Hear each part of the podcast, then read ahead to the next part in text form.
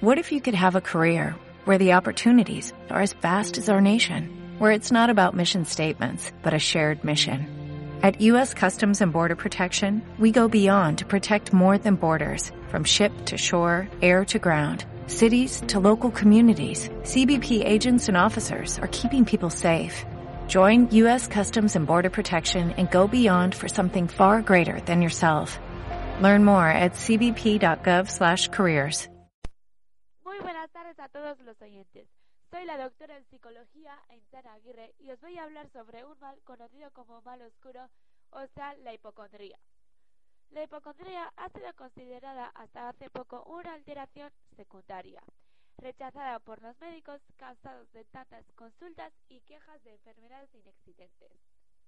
La hipocondría ha empezado a considerarse como enfermedad solo en los últimos 20 años. Los sabios de la Grecia clásica hace más de 2000 años ya lo consideraban como enfermedad. También tuvo mucha fama en el siglo XVII, gracias a una de las obras de teatro de Molière, El enfermo imaginario. En el siglo XIX la medicina le prestó algo de atención, pero sin resultados.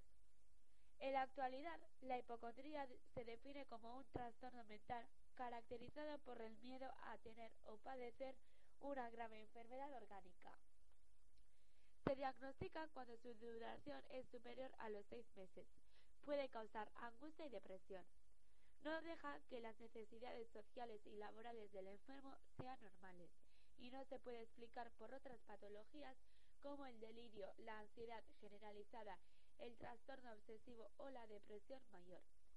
Es habitual encontrar a familiares directos que han sido hipocondríacos y han servido de modelo para sentirse muy mal y empiezan a sentirse alerta ante cualquier señal en su cuerpo que les indique que algo grave les va a suceder, tal como morir o padecer una enfermedad terminal. Aquí empieza el problema. Todos son pensamientos negativos que les lleva a una atención constante en su organismo. Ante el pensamiento de que han contraído una grave enfermedad, hace que el sistema nervioso de esta persona produzca muchos y muy intensos cambios, que les lleva a confirmar que están enfermos. El paciente hipocondríaco confía más en sus intuiciones que en el saber y la experiencia del médico. No es extraño, pues que después de un prolongado, estado de estrés mantenido por el miedo que ha ido construyendo, acabe desarrollando una profunda depresión. Espero que os haya interesado. Nos veremos mañana a la misma hora y vamos a hablar sobre la siesta.